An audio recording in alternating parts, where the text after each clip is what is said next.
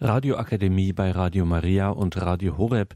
Wir sind beim Katechistenkurs für die Evangelisation im Haus St. Ulrich in Hochaltingen. Dort läuft derzeit die letzte Lehreinheit zu den Weltreligionen und das ist Vortrag Nummer 6 von Dr. Dr. Dr. Peter Egger aus Brixen in Südtirol.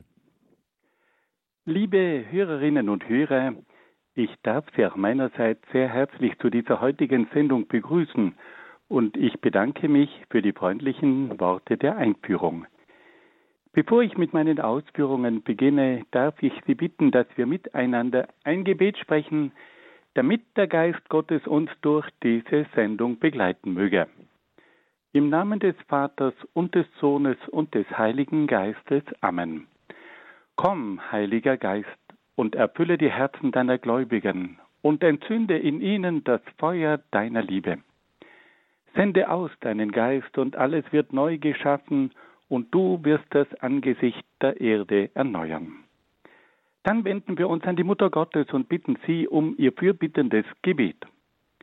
Gegrüßet seist du, Maria, voll der Gnade, der Herr ist mit dir, du bist gebenedeit unter den Frauen, und gebenedeit ist die Frucht deines Leibes, Jesus. Heilige Maria, Mutter Gottes, bitte für uns Sünder, jetzt und in der Stunde unseres Todes. Amen. Dann wenden wir uns auch an die Engel und bitten sie um ihren Schutz und um ihr Geleit. Engel Gottes, unsere Beschützer, denen des höchsten Vaterliebe uns anvertraut hat, erleuchtet, beschützt, regiert und leitet uns. Amen. Und dann wenden wir uns noch an den größten Katecheten der Kirchengeschichte, Heiliger Petrus Canisius, bitte für uns. Im Namen des Vaters und des Sohnes und des Heiligen Geistes. Amen. Liebe Hörerinnen und Hörer, in der heutigen Zeit kommt es zu vermehrten Kontakten mit den anderen großen Religionen. Und so ist es für uns Christen von großer Bedeutung, dass wir die nichtchristlichen Religionen näher kennenlernen. Auch diese Sendereihe ist ein Versuch, die fünf großen Weltreligionen, nämlich den Hinduismus, den Buddhismus, das Judentum, das Christentum und den Islam, in ihren wesentlichen Zügen vorzustellen. Es handelt sich dabei nicht um eine wissenschaftliche Darlegung, sondern um eine allgemein verständliche Einführung in die verschiedenen großen Weltreligionen. Die Darstellung der einzelnen Religionen erfolgt anhand von fünf Schwerpunkten. Es geht dabei um den Ursprung, die Verbreitung, die heiligen Schriften, die Glaubenslehre und die Glaubenspraxis der einzelnen Religionen.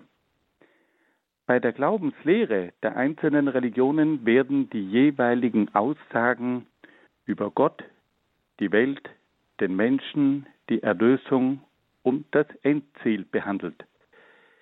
Bei der Glaubenspraxis der einzelnen Religionen geht es vor allem um den Kult, die Spiritualität und die Ethik. Im Anschluss an die Vorstellung der einzelnen Religionen folgt dann eine kritische Würdigung aus christlicher Sicht, bei der auf die Unterschiede zwischen diesen Weltreligionen und dem Christentum hingewiesen werden soll. Bei der letzten Sendung haben wir uns mit dem Judentum beschäftigt. Und da haben wir einiges gehört über den Ursprung, über die Verbreitung dieser großen, bedeutenden Religion. Wir befassten uns aber auch mit der Heiligen Schrift des Judentums und lernten dann die wichtigsten Aussagen aus der Glaubenslehre des traditionellen Judentums kennen. Heute wollen wir uns nun in einem zweiten Teil der Glaubenspraxis des Judentums zuwenden und da befassen wir uns vor allem mit dem traditionellen Judentum. Das traditionelle Judentum hat verschiedenste Formen des Kultes entwickelt. Diese religiösen Kulte lassen sich in mehrere Bereiche einteilen. Im Zentrum des jüdischen Kultes stand der Tempel von Jerusalem. Nach der Eroberung der Stadt Jerusalem ließ König David die Bundeslade mit den Gesetzestafeln in die neue Hauptstadt bringen. Sein Sohn Salomon erbaute dann den Tempel und ließ dort die Bundeslade aufstellen. Der Tempel war vor allem die Stätte verschiedener Opferhandlungen. Es gab mehrere Arten von Opfern, nämlich das Brandopfer, das Rauchopfer und das Speiseopfer. Diese Opfer wurden als Sühne oder als Dankopfer dargebracht. Für die Opferhandlungen gab es eigene Altäre. Für die Opferhandlungen gab es aber auch große Becken, die für die rituellen Waschungen dienten. Die verschiedenen Opfer wurden täglich dargebracht. An den großen Feiertagen kam es zu besonderen Opferhandlungen. Zur Verrichtung dieser Opfer gab es eigene Priester, die in verschiedene Klassen eingeteilt waren. An der Spitze der Priesterschaft stand der hohe Priester. Mit der Zerstörung des Tempels im Jahr 70 nach Christus endete der Tempelkult. In der Zeit des babylonischen Exils also in den Jahren von 586 bis 538 vor Christus, entstanden in Babylon die ersten Synagogen. Es handelte sich um Versammlungsorte, in denen sich die Juden zu Wortgottesdiensten trafen. Bei den Wortgottesdiensten wurden verschiedene Gebete verrichtet und aus der Heiligen Schrift vorgelesen. Bis heute treffen sich die Juden zu solchen Wortgottesdiensten in ihren Synagogen. In den Synagogen werden aber auch noch andere Kulthandlungen vollzogen. Zu diesen Kulthandlungen gehören die Beschneidung der Kinder am achten Lebenstag, die Bar Mitzwa als Einführung der 13-jährigen Jungen in die Gemeinde sowie die jüdische Hochzeit. In den Synagogen werden auch die verschiedenen Feste des jüdischen Jahres gefeiert. Nun wollen wir uns einem ganz besonderen Schwerpunkt im jüdischen Kult zuwenden, nämlich dem Schabbat. Ein wesentlicher Bestandteil des jüdischen Kultes bildet die Feier des Schabbat. Schabbat bedeutet Ruhetag. Dieser Tag hat seinen Ursprung in der Heiligen Schrift, die davon spricht, dass Gott am siebten Tag der Schöpfung geruht habe.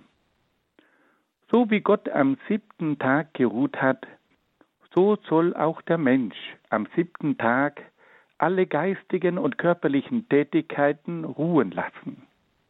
Der Mensch soll am Schabbat die Ruhe und die Freiheit von der Arbeit genießen. Diese Ruhe soll es ihm ermöglichen, sich unmittelbar Gott zuzuwenden und sein geistig-seelisches Leben zu erneuern. Er soll sich auch dem Tora-Studium widmen, um den Willen Gottes zu erfahren. Der Gläubige soll sich aber auch in besonderer Weise seinen Mitmenschen zuwenden und vor allem die Kranken besuchen. Wie sieht nun der Ablauf des Schabbats aus? Der Schabbat beginnt bereits am Freitagabend. Die Gläubigen begeben sich zunächst in die Synagoge, um dort bestimmte Gebete zu verrichten und Lieder zu singen. Anschließend wird der Schabbat zu Hause fortgesetzt. Die ganze Familie kommt zusammen, es werden Segenssprüche gesprochen, Lieder gesungen und Texte aus der Heiligen Schrift vorgelesen. Den Höhepunkt bildet die Lesung, bei der der Hausvater die Bibelverse vorliest. Anschließend spricht er den Segen über einen vollen Becher Wein und lobt Gott für die Schöpfung, für die Herausführung des israelitischen Volkes aus Ägypten und seine Auserwählung unter allen Völkern. Es gibt dann im Laufe des Jahres eine große Zahl von bedeutenden Festen. Die meisten dieser Feste haben ihren Ursprung in der Zeit vor der Diaspora, also vor der Zerstreuung der Juden unter den verschiedenen Völkern der damaligen Zeit. Es gibt aber auch einige Feste, die erst in neuerer Zeit eingeführt wurden. Das bedeutendste Fest ist das Pascha-Fest. Dieses Fest erinnert die Juden an den Auszug aus Ägypten. Das hebräische Wort Pascha bedeutet Vorübergang bzw. Verschonung und erinnert daran, dass die Hebräer bei der Tötung der männlichen Erstgeburt, die dem Auszug aus Ägypten voranging, ausgenommen wurden. Das Fest beginnt am Abend des ersten Frühlingsvollmonds und dauert sieben Tage lang. Dann gibt es das Chanukka-Fest. Bei diesem Fest geht es um die Erinnerung an die Wiedereinweihung des zweiten jüdischen Tempels in Jerusalem im Jahr 164 vor Christus, nach dem erfolgreichen Aufstand der Makkabäer gegen das Seleukidenreich. Unter der Herrschaft der Seleukiden war im Tempel ein heidnischer Altar errichtet worden.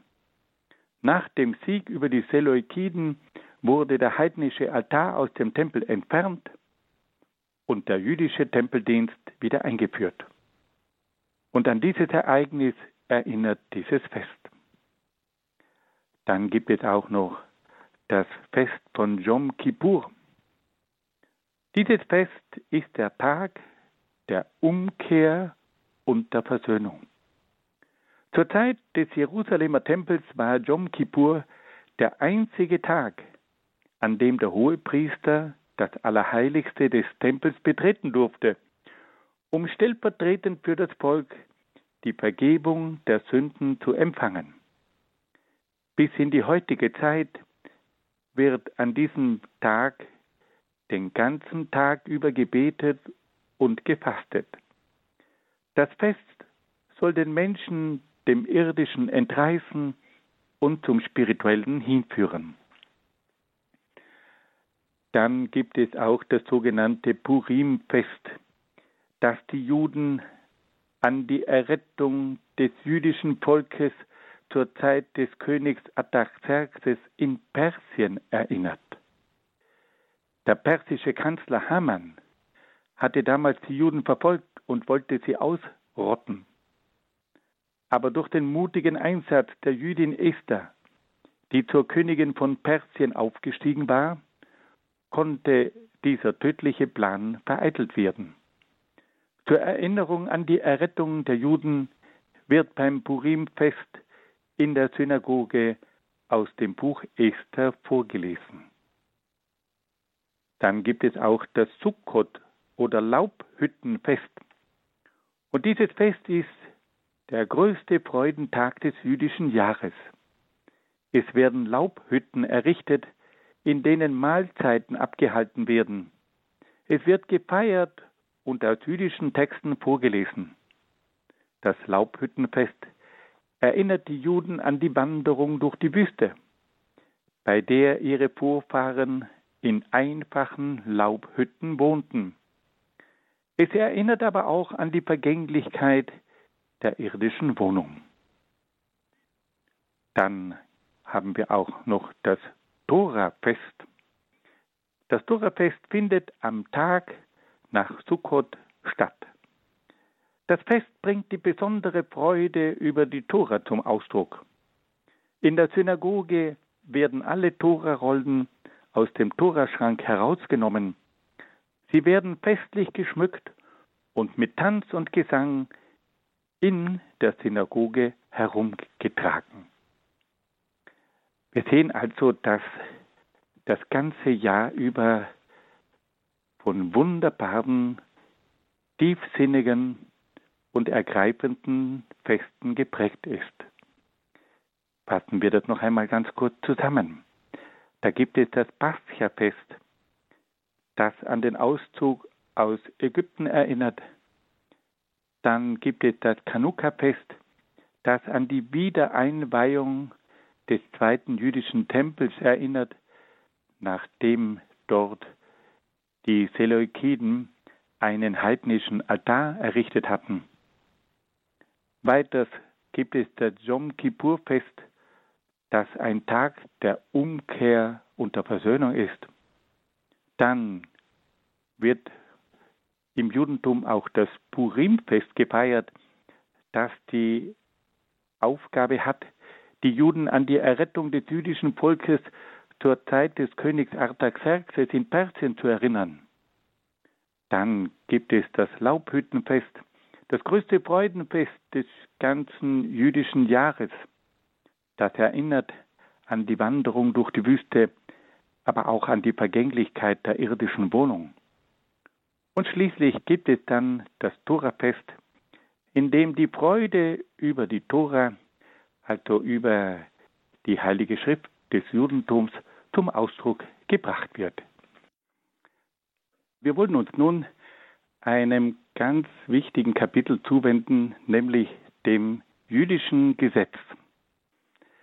Das jüdische Gesetz hat seinen Ursprung und seine Anfänge bei Moses und wird deshalb auch das mosaische Gesetz genannt. Das mosaische Gesetz hat die verschiedensten Bereiche bis in kleinste Details geregelt. Der zentrale Teil des mosaischen Gesetzes ist der sogenannte Dekalog, den wir normalerweise mit dem Namen die zehn Gebote übersetzen. Im Dekalog geht es um zehn Wahrheiten bzw. Werte, die die Grundlage der jüdischen Religion bilden. Der Dekalog hat in seiner gekürzten Form folgenden Wortlaut. Du sollst neben mir keine anderen Götter haben. Du sollst den Namen des Herrn, deines Gottes, nicht missbrauchen. Gedenke des Schabbats, halte ihn heilig. Ehre deinen Vater und deine Mutter. Du sollst nicht morden. Du sollst nicht die Ehe brechen. Du sollst nicht stehlen. Du sollst nicht falsch gegen deinen Nächsten aussagen. Du sollst nicht nach der Frau deines Nächsten verlangen oder nach irgendetwas, das deinem Nächsten gehört. Wir alle kennen diese gewaltigen Worte, die auch die Grundlage des christlichen Gesetzes und der christlichen Grundwerte darstellt. Nun wollen wir noch einige mosaische Gesetze im Einzelnen kennenlernen. Eine erste Gattung der mosaischen Gesetze sind die religiösen und kultischen Gesetze. Diese betreffen die Vorschriften für die Beschneidung, die Schabbatruhe, die Festtage, die Opfervorschriften, die Priester und anderes mehr. Eine zweite Gattung des, der mosaischen Gesetze bilden die Reinheitsgesetze. Diese betreffen die reinen und unreinen Tiere bzw. Speisen, die Reinigung der Wöchnerin, die Vorschriften für Aussätzige, die Unreinheit bei Männern und die Unreinheit bei Frauen, die Unreinheit von bestimmten Handlungen und Orten. Wir sehen also, dass diese Reinheitsgesetze sehr viele Bereiche erfassen. Eine dritte Gattung der mosaischen Gesetze sind die ethischen Gesetze. Diese wenden sich gegen die Misshandlung der Eltern, gegen Mord und Totschlag, gegen Unzucht und Ehebruch, gegen Homosexualität und Sodomie, gegen die Verführung von Jungfrauen, gegen Diebstahl, gegen den Betrug durch falsche Maße und Gewichte, gegen die Vorenthaltung des Lohnes, gegen das falsche Zeugnisgeben vor Gericht. Wir sehen also, dass auch hier wieder eine ganze Menge von Bereichen abgedeckt werden. Und hier spürt man, wie sich dieses Gesetz sehr genau mit den einzelnen Situationen befasst. Dann gibt es auch noch eine vierte Gattung. Und bei dieser Gattung geht es um die sozialen Gesetze. Diese Gesetze betreffen die nachbarschaftliche Hilfe, den Schutz vor Unterdrückung und Ausbeutung, den Rechtsschutz der Fremden, die Freilassung der Sklaven im Jubeljahr, die Unterstützung und Kredithilfe für die Armen, das Verbot von Zinsen, den Schutz der Witwen und Waisen, das Erbrecht und auch noch andere Dinge mehr. Und schließlich gibt es auch noch verschiedene Gesetze gegen okkulte Praktiken, wie die Totenbeschwörung und Wahrsagerei, die Zauberei und die Prophetie, die Befragung von Hellsehern, Totengeistern und Verstorbenen. Es gibt aber auch Gesetze gegen den Fruchtbarkeitszauber sowie die Astrologie und den Sternenkult. Hier wird deutlich spürbar, dass das Volk Israel in seinen frühen Zeiten immer wieder konfrontiert war mit der Magie und dem Okkultismus der umliegenden Völker. Und so kam es in dieser mosaischen Gesetzgebung auch in diesem Bereich zu ganz klaren Bestimmungen. Fassen wir das noch einmal zusammen. Es gibt also beim jüdischen Gesetzeswesen verschiedene Gruppen. Im Zentrum steht der Dekalog mit den zehn Wahrheiten bzw. mit den zehn Grundwerten, die die Grundlage der jüdischen Religion bilden. Dann gab es die religiösen und kultischen Gesetze, die Reinheitsgesetze, die ethischen Gesetze, die sozialen Gesetze und die Gesetze gegen okkulte Praktiken. Wie schaut es nun aus mit der mosaischen Rechtsprechung? Das mosaische Gesetz enthielt genaue Anordnungen für die Rechtsprechung und legte die Strafen für alle Vergehen fest. Für die Entehrung und Misshandlung der Eltern, für Totschlag und Mord, für Menschenraub, für Körperverletzung, für die Verführung einer Jungfrau, für Unzucht mit Verwandten, für Homosexualität, für Diebstähle, für falsches Zeugnis vor Gericht, für Zauberei, Bestialität und Götzendienst, für Totenbeschwörung und Wahrsagerei. Die mosaische Rechtsprechung baute auf dem Grundsatz auf, dass Gleiches mit Gleichem vergolten werden soll. Hier gibt es den berühmten Spruch Aug um Aug und Zahn um Zahn. Die mosaische Rechtsprechung war für die damalige Zeit ein großer Fortschritt, weil sie an die Stelle der oft maßlosen Rache eine Vergeltung auf der Grundlage des Gleichheitsprinzips setzte. Das ist bemerkenswert. Man durfte also nicht mehr der Rache freien Lauf lassen, die häufig weit härter ausfiel als das Delikt, das bekämpft und bestraft werden sollte. Es kam hier zur Einführung des Gleichheitsprinzips in der Justiz. Gleiches sollte mit Gleichem vergolten bzw. bestraft werden. Das war ein Fortschritt gegenüber der Rachejustiz der früheren Zeiten. Das Ziel der Gerichtsbarkeit war die Ausrottung des Bösen aus der Gemeinschaft des jüdischen Volkes. Wir sehen also, dass hier auch in der Rechtsprechung ganz klar festgelegt worden war, welche Strafen für welche Vergehen zu erteilen waren. Und dass hier nach dem Grundsatz gehandelt wurde, Aug um Aug und Zahn um Zahn. An die Stelle der Rachejustiz trat also eine Justiz, die auf dem Gleichheitsprinzip aufbaute. Und das war für die damalige Zeit ein gewaltiger Fortschritt. Wir wollen uns nun einem Bereich zuwenden, der immer wieder innerlich ergriffen sein lässt. Und da geht es nun um das jüdische Gebet. Was bedeutet das Gebet in der traditionellen jüdischen Religion? Das Gebet soll den Gläubigen in den Stand versetzen, bewusst in der Gegenwart Gottes zu leben.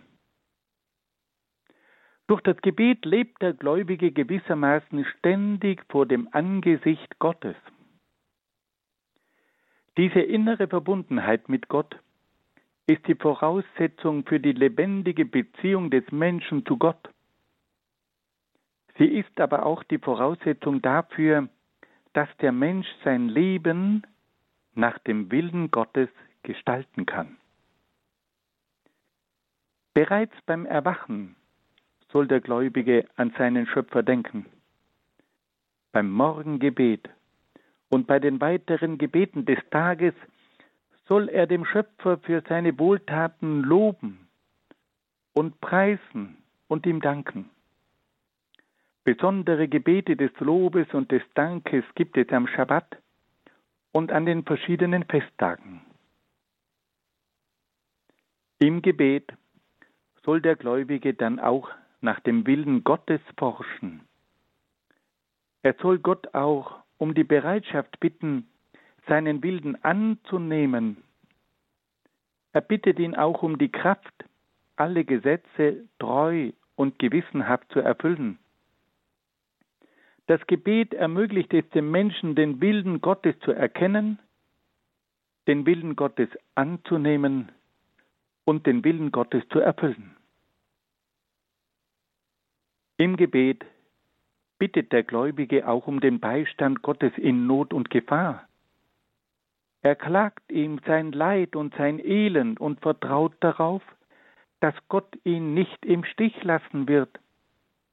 Er schreit zu Gott, wenn er von Feinden umringt ist, und fleht Gott an, dass er ihn vor seinen Feinden retten soll. Im Gebet bringt der Gläubige auch die Reue über seine Sünden zum Ausdruck. Im Gebet bekennt sich der Gläubige als Sünder und bekundet die Zerknirschtheit seines Herzens und seine Bereitschaft zu Umkehr und Buße. Das Gebet ist die entscheidende Voraussetzung für die innere Erneuerung des Menschen. Im Gebet erhält der Mensch die Kraft zu einem neuen Leben. Das Gebet soll den Gläubigen auch in seinem Willen bestärken, an der Errichtung der Gottesherrschaft auf Erden mitzuwirken. Durch das ständige Gebet erhält der Gläubige von Gott die Kraft, seinen Beitrag bei der Aufrichtung der Gottesherrschaft zu leisten. Im Gebet erhält der Gläubige auch die Kraft, trotz aller Widerstände und Verfolgungen an der Errichtung des Gottesreiches mitzuwirken.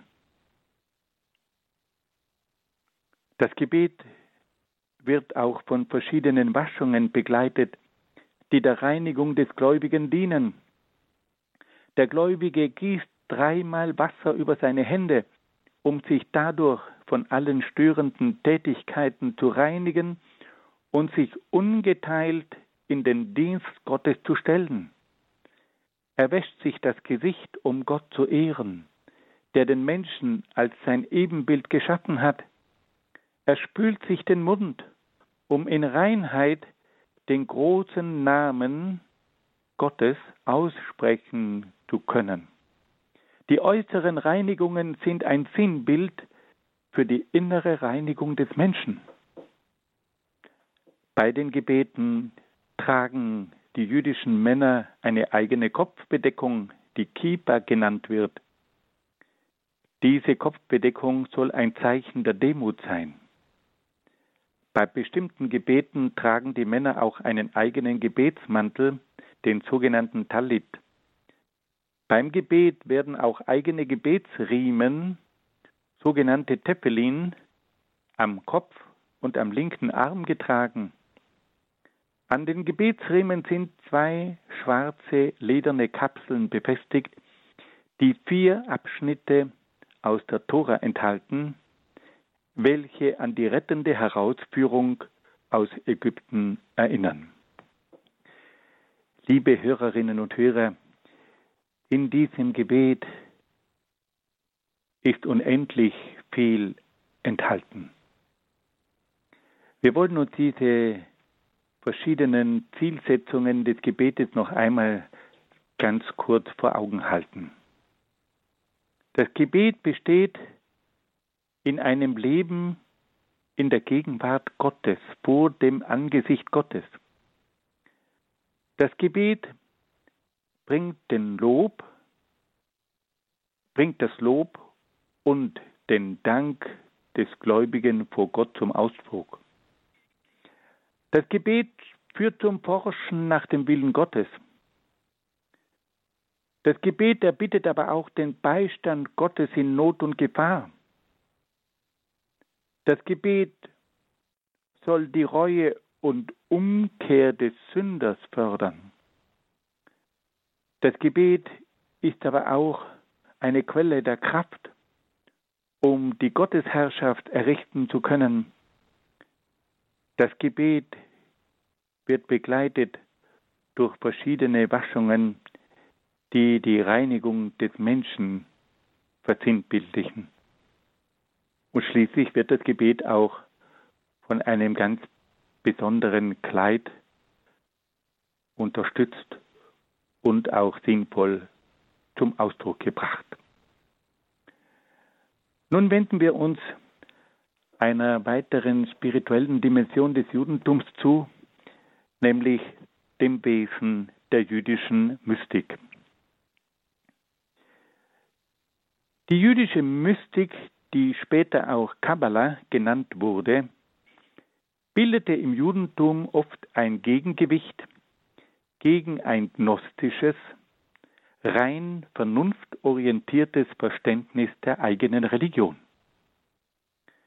Die Mystik betonte die Kontemplation, also die Versenkung in Gott, in seine Schöpfung und in seine Offenbarung. Die Mystik prägte das Gebetsleben und die Askese der gläubigen Juden. Ihre Gebete sind oft von wunderbarer Einfachheit. Sie entwickelt aber auch die Sprache der Symbole und kennt auch Beschwörungen. Im ersten Jahrtausend war die jüdische Mystik ganz auf die Kontemplation ausgerichtet. Eine besondere Blütezeit erlebte diese kontemplative Mystik vom 12. bis zum 15. Jahrhundert in Spanien. Gegen Ende des 13. Jahrhunderts verfasste Moses de Leon das bedeutendste Werk der jüdischen Mystik, nämlich den Sohar. Das wird mit dem Wort Glanz übersetzt, der bald neben die Tora und den Talmud trat. Doch mit dem Beginn der Kreuzzugsverfolgungen und nach der Vertreibung der Juden aus Spanien im Jahr 1492 kam es zu einer entscheidenden Wende in der jüdischen Mystik. Die führenden Häupter der Mystik erkannten, dass die Mystik sich nicht in der Kontemplation erschöpfen durfte, sondern den verfolgten Gläubigen bei der Bewältigung der Notsituation helfen musste. In Deutschland kam es zur Bewegung der Kasside Aschkenas, das heißt der frommen Deutschlands. In mehreren Ländern Europas kam es auch zur Entstehung eines apokalyptischen Messianismus, der in vielen Juden die Hoffnung auf einen politischen Messias weckte. Ab der Mitte des 18. Jahrhunderts wurde dieser apokalyptische Messianismus vom Chassidismus abgefangen, der den Messiasglauben verinnerlichte und die Freude an Gott und an der Schöpfung betonte. Im 19. und 20. Jahrhundert erlebte der Chassidismus eine große Blüte und öffnete sich auch gegenüber der Welt. Verschiedene Vertreter des Chassidismus, wie etwa der berühmte und verehrte Martin Buber, erlangten einen beachtlichen religiösen und kulturellen Einfluss, der auch nach der Barbarei des Nationalsozialismus noch weiter wirkte. Fassen wir das noch einmal zusammen. Wir haben hier also einen kleinen Blick in die jüdische Mystik werfen dürfen. Bei der Mystik geht es vor allem um die Kontemplation, also um die Versenkung in Gott, in seine Schöpfung und in seine Offenbarung. Die Mystik ist immer wieder ein Gegengewicht gegen ein oft zu vernunftorientiertes Verständnis der Religion. Die Mystik führt den Menschen in das Innere hinein und prägt das Gebetsleben und die Askese. Die Mystik führt aber auch zu einer Sprache der Symbole und kennt auch manche Beschwörungen. Wir haben dann gehört, dass es verschiedene große Etappen gegeben hat. Es gab einen Höhepunkt der kontemplativen Mystik im, äh, in der Zeit vom 12. bis zum 15. Jahrhundert in Spanien. Dann gab es die messianische und apokalyptische Mystik in der Zeit nach der Vertreibung der Juden aus Spanien. Und schließlich gab es die große Bewegung des Chassidismus ab der Mitte des 18. Jahrhunderts, die dann auch im 19. und 20. Jahrhundert noch von großer Bedeutung war. Und da denken wir vor allem an den großen Mystiker, Schriftsteller Martin Buber. Im Rahmen dieser Überlegungen über die einzelnen Weltreligionen wollen wir uns auch die Frage stellen, welche Vorstellungen haben diese Religionen über den Menschen, über die Ethik und auch über die Gesellschaft entwickelt. Und da gibt es nun im Judentum auch einige sehr interessante Dinge zu beobachten. Wir wollen zunächst einmal mit der Frage beginnen, welche Vorstellungen hat das Judentum über die Ehe entwickelt. Die Ehe zwischen Mann und Frau wird im traditionellen Judentum als eine religiöse Einrichtung betrachtet. Sie wird als eine persönliche Verbindung auf der Grundlage der Liebe, der Hingabe und des Vertrauens verstanden.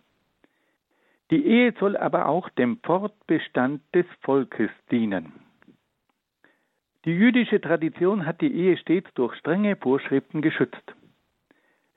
Sie versuchte nach Möglichkeit, die Ehescheidung zu vermeiden und sie wendet sich gegen jede Form der Sexualität, die den Auftrag der Ehe zur Zeugung von Nachkommen in Frage stellt. Die traditionelle jüdische Eheschließung erfolgt in zwei Schritten. Zuerst kommt es zum Verlöbnis der Partner, das in Anwesenheit von zwei Zeugen erfolgt. Der Mann überreicht der Frau den Ehering und spricht dann die Trauformel.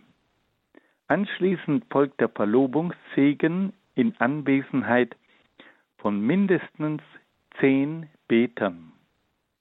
Nach dem Verlöbnis folgt die eigentliche Trauungszeremonie mit dem Ehevertrag in Anwesenheit der Zeugen und der Beter. Nach der Trauzeremonie gibt es ein Freudenfest mit verschiedensten Bräuchen. Nun wollen wir uns die Frage stellen, welche Bedeutung der Familie im Judentum zukommt. Die Familie ist im traditionellen Judentum von zentraler Bedeutung.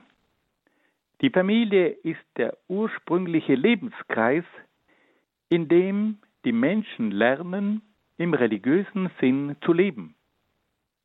In der Familie werden sie mit den Wahrheiten des Glaubens vertraut gemacht. Sie lernen Bräuche, die Gesetze und die Vorschriften der jüdischen Religion kennen. In der Familie werden aber auch die menschlichen Grundhaltungen wie Gerechtigkeit und Liebe eingeübt. Die Familie bietet schließlich auch Schutz in den Zeiten der Bedrängnis. Das traditionelle Judentum kennt auch Vorschriften im Hinblick auf den Geschlechtsverkehr der Ehepartner. Das mosaische Gesetz sieht nach der Regel der Frau eine gewisse Zeit der Enthaltsamkeit vor. Aus der Sicht der heutigen Medizin bedeutet das, dass die Paare erst wieder zu einem Zeitpunkt zusammenkommen, der als optimaler Befruchtungszeitpunkt gilt. Das traditionelle Judentum weist den Eltern die Aufgabe zu, für die körperliche und geistige Entwicklung ihrer Kinder zu sorgen. Sie müssen die Kinder erziehen und im Glauben unterrichten. Sie müssen ihnen auch moralische Grundwerte vermitteln. Die Kinder sind ihrerseits verpflichtet, den Eltern mit Ehrfurcht zu begegnen. Die führende Rolle in der Erziehung ist der Frau zugeteilt. Sie soll die Kinder vor allem durch ihr Vorbild, aber auch durch ihr Handeln und ihre Worte erziehen. Beide Eltern sollen ihre Kinder in das religiöse Leben, in die Bräuche und die Vorschriften des jüdischen Glaubens einführen. Welche Prinzipien bestimmen nun die jüdische Gesellschaft? Im Laufe seiner langen Geschichte hat das Judentum sehr unterschiedliche Gesellschaftsformen entwickelt. Durch viele Jahrhunderte hatten die Juden keinen eigenen Staat und mussten als Minderheit in verschiedenen Staaten leben. Durch diese schwierigen Umstände entwickelte sich das jüdische Volk zum ersten globalen Volk der Geschichte. In seiner Frühzeit bestand das Volk Israel aus mehreren Stämmen. Diese Stämme besiedelten von ca. 1250 bis ca. 1020 das gelobte Land. Die einzelnen Stämme standen unter der Führung von Richtern, die für die Leitung, für das Heerwesen und für die Gerichtsbarkeit zuständig waren. Um das Jahr 1020 vor Christus kam es zur Gründung einer Monarchie. An der Spitze des Staates stand ein König, der die Geschicke des Landes bestimmte und vor Gott die Verantwortung für das Volk Israel trug. In der Zeit der Könige traten die Propheten in Erscheinung, die als geistig-geistliche Führer des Volkes wirkten. Nach der Eroberung Jerusalems im Jahr 586 vor Christus durch die Babylonier erlebten die Juden die Zeit des Exils in Babylon. Sie lebten als Minderheit inmitten dieser heidnischen Großstadt und hatten keinerlei politische Rechte. In dieser Zeit wurden die Juden nur durch ihren Glauben und ihre religiösen Gemeinschaften zusammengehalten. Sie trafen sich in den Synagogen und hielten sich streng an das Gesetz der Väter. Durch einen Erlass des persischen Königs Cyrus konnten die Juden wieder nach Judäa zurückkehren. Es kam zur Errichtung einer Königsherrschaft, die aber von den Persern abhängig war. Die Juden hatten die Bedeutung ihres Glaubens und ihrer Gesetze erkannt und bauten nun eine theokratische Gesellschaft auf. Diese Form der Gesellschaft dauerte mehrere Jahrhunderte lang und wurde auch nach der Machtübernahme durch die Römer fortgeführt. Die Römer anerkannten diese Gesellschaftsform, solange ihre weltlichen und geistlichen Führer die Oberhoheit der Römer nicht in Frage stellten. Nach dem Verlust des eigenen Staates im Jahr 135 nach Christus begann für die Juden die lange Zeit der Diaspora, der Zerstreuung, die bis in das 20. Jahrhundert andauerte.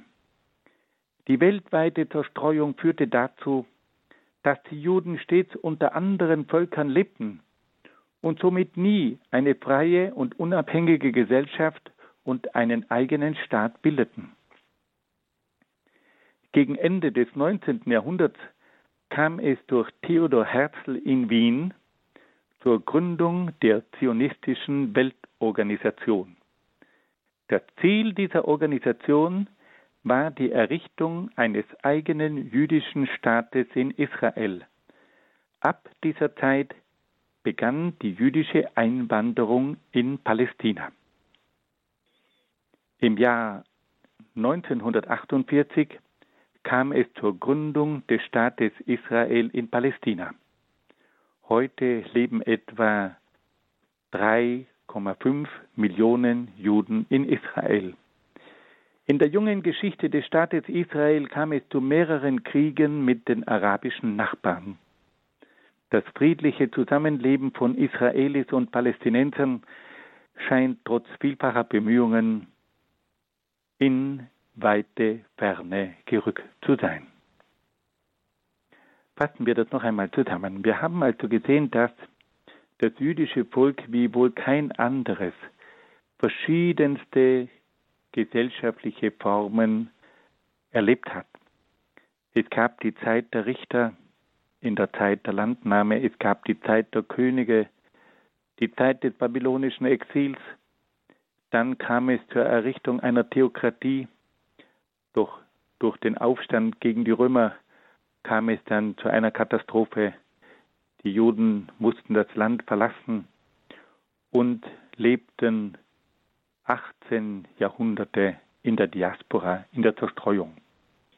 Dann kam es im Jahr 1948 zur Gründung des Staates Israel in Palästina, in dem heute etwa 3,3 bis 3,5 Millionen Juden leben.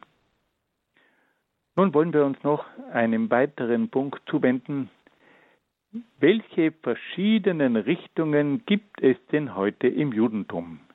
Wir haben jetzt sehr viel gesprochen über das traditionelle Judentum und auch über das orthodoxe Judentum, aber es gibt neben diesem klassischen Judentum auch noch andere Formen. Beginnen wir zunächst einmal mit dem orthodoxen Judentum. Das orthodoxe Judentum lehrt, dass die schriftliche und mündliche Tora am Sinai von Gott geoffenbart wurde. Die Tora ist unveränderlich und ewig und ist die einzige Richtschnur für das tägliche Leben. Die orthodoxen Juden bemühen sich sorgfältig um die Einhaltung der geoffenbarten Gebote. Die ultraorthodoxen Gruppen sind der Ansicht, dass nur eine radikale Trennung von der säkularen Welt das Überleben des Judentums gewährleistet. Dann gibt es eine zweite Gruppe, die wir als das liberale Judentum bezeichnen können. Das liberale Judentum entstand im 19. Jahrhundert in Deutschland und war eine Antwort auf die Aufklärung und die Emanzipation der Juden in Westeuropa. Das liberale Judentum lehnte die göttliche Offenbarung der Tora ab und erklärte, dass diese das Werk von inspirierten Verfassern sei. Das liberale Judentum betrachtet die rituellen Gesetze als lehrreich, aber nicht als bindend. Die ethischen Gesetze werden als Ausdruck des göttlichen Willens angesehen. Dann gibt es eine dritte Gruppe, die man als das konservative Judentum bezeichnen könnte. Das konservative Judentum entstand gegen Ende des 19. Jahrhunderts. Es wandte sich gegen gewisse Entwicklungen des liberalen Judentums, das sich zu weit vom jüdischen Religionsgesetz entfernt hätte. Das konservative Judentum strebt nach Tradition und Wandel. Es fordert die Bindung an das Ritualgesetz, verlangt aber auch dass sich seine Interpretation und Anwendung in der modernen Welt weiterentwickelt. Das konservative Judentum ist sich der Ursprünge und der historischen Entwicklungen des Judentums bewusst, orientiert sich aber auch an der heutigen Welt. Und schließlich gibt es noch das sogenannte säkularisierte Judentum. Das säkularisierte Judentum hat sich zu einer Zivilreligion entwickelt. Diese Form des Judentums hat sich weitgehend an die moderne Welt angepasst und die ursprüngliche Form des jüdischen Glaubens aufgegeben. Das säkularisierte Judentum hält an der Bedeutung des jüdischen Volkes fest und zeichnet sich gleichzeitig durch eine globale Solidarität aus. Gewisse Kreise des säkularisierten Judentums sind von der weltweiten Sendung des Judentums überzeugt. Wir sehen also, dass es auch bei der jüdischen Religion verschiedene Richtungen gibt. Es gibt das orthodoxe Judentum, das sich ganz streng an die verschiedenen Anordnungen der Tora hält. Dann gibt es das liberale Judentum, das von der Aufklärung und der Emanzipation in Westeuropa geprägt ist. Das konservative Judentum, dem das liberale Judentum zu weit gegangen ist, das sich einerseits auf die Tradition stützt, aber sich gleichzeitig auch der modernen Welt öffnen will. Und dann gibt es das säkularisierte Judentum, das den jüdischen Glauben aufgegeben hat, aber von der Bedeutung des jüdischen Volkes äh, geprägt ist und auch an die weltweite Sendung des Judentums glaubt. Zum Schluss wollen wir uns noch ein paar Fragen stellen im Hinblick auf die Unterschiede zwischen dem Judentum und dem Christentum. Es ist völlig klar, dass es hier viele Gemeinsamkeiten gibt, aber dass es auch ganz bestimmte Unterschiede gibt, das dürfen wir klar und deutlich aussprechen. Das orthodoxe Judentum bekennt sich zum Glauben an den einen Gott, der Himmel und Erde erschaffen hat. Der jüdische Gott ist ein transzendenter, absoluter, gerechter, heiliger und universaler Gott. Das Judentum spricht von der Welt als einer Schöpfung Gottes und betrachtet den Menschen als ein Abbild Gottes. Der jüdische Glaube vertritt auch eine hohe Moral, die in den zehn Geboten zum Ausdruck kommt. Das Judentum verdient aber auch unsere besondere Achtung wegen seiner unglaublichen Standhaftigkeit in vielen Verfolgungen. Zwischen dem orthodoxen Judentum und dem Christentum gibt es eine enge Beziehung. Das Christentum hat seine eigenen Wurzeln im Judentum. Wie das Zweite Vatikanische Konzil auch deutlich gesagt hat, gehen die Anfänge des christlichen Glaubens auf die Patriarchen Mose und die Propheten zurück. Hier gibt es Verbindungen bis tief hinein in das Judentum.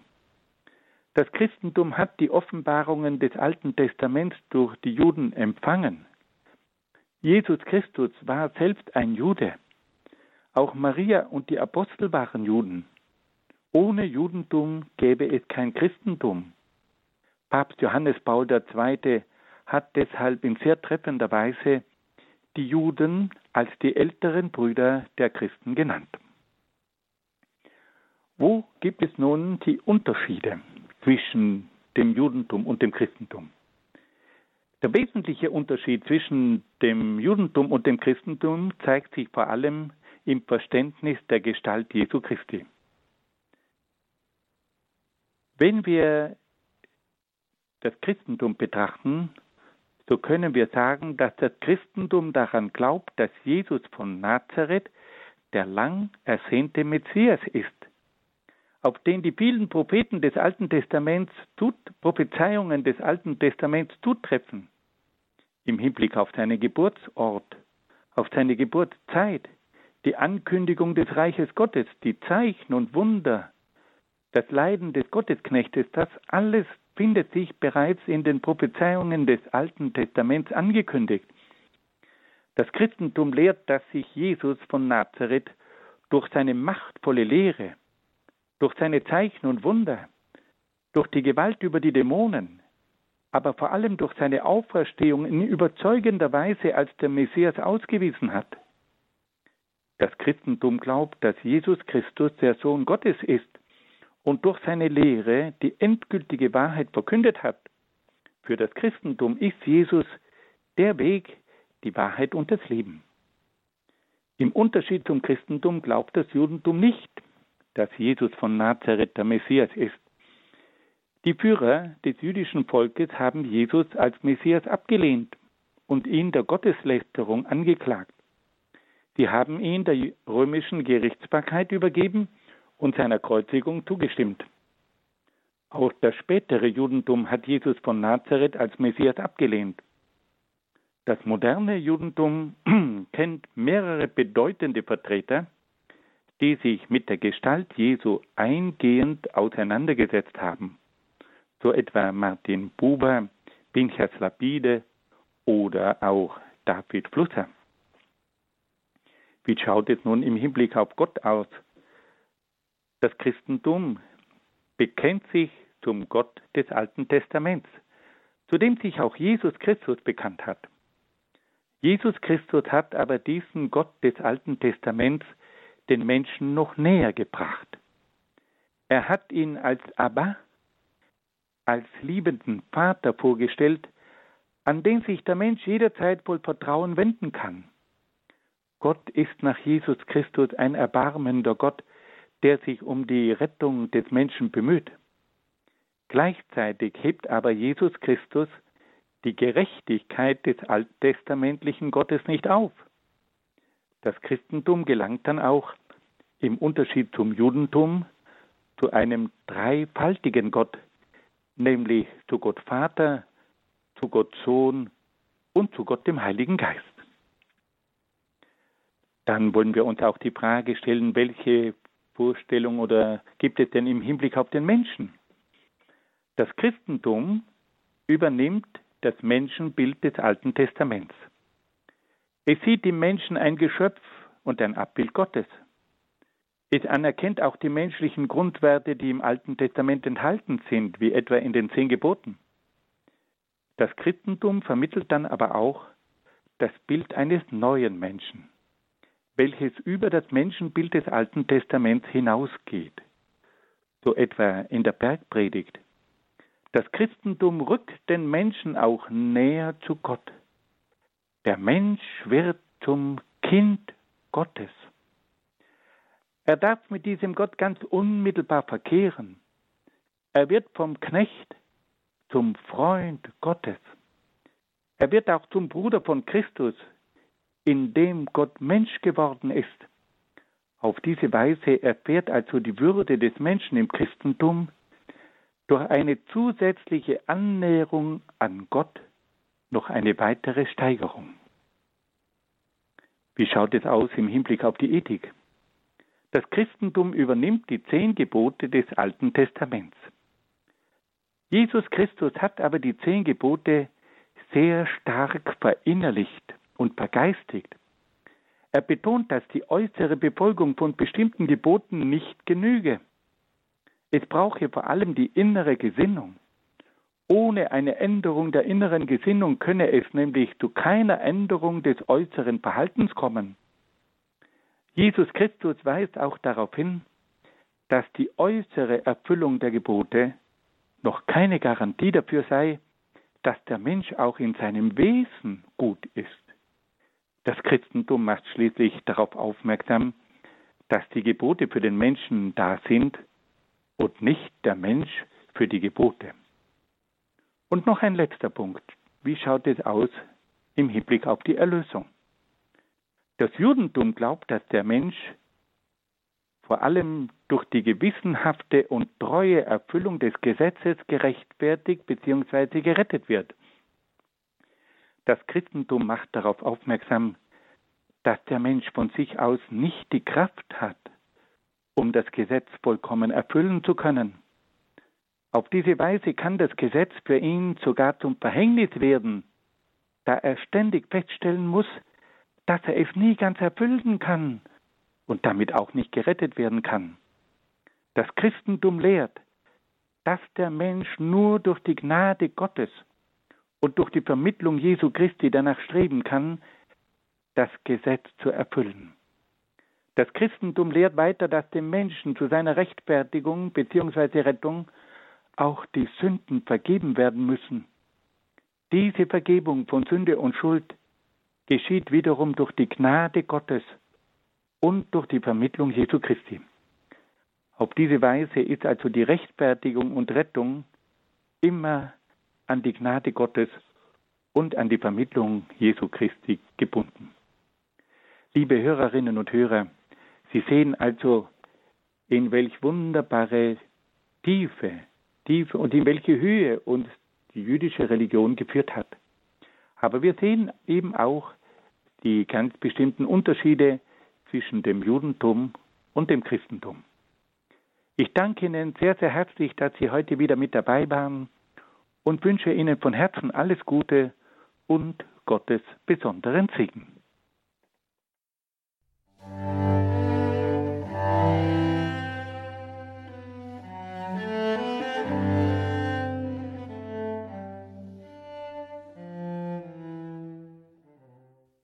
Im Rahmen des Katechistenkurses für die Evangelisation im Haus St. Ulrich in Hochaltingen hörten Sie Vortrag Nummer 6 der Lehreinheit Weltreligionen mit Dr. Peter Egger aus Brixen in Südtirol. Diesen Vortrag gibt es auf einer CD beim Radio Horeb CD-Dienst oder auf unserer Homepage horeb.org im Podcast- und Downloadbereich online abrufbar horeb.org.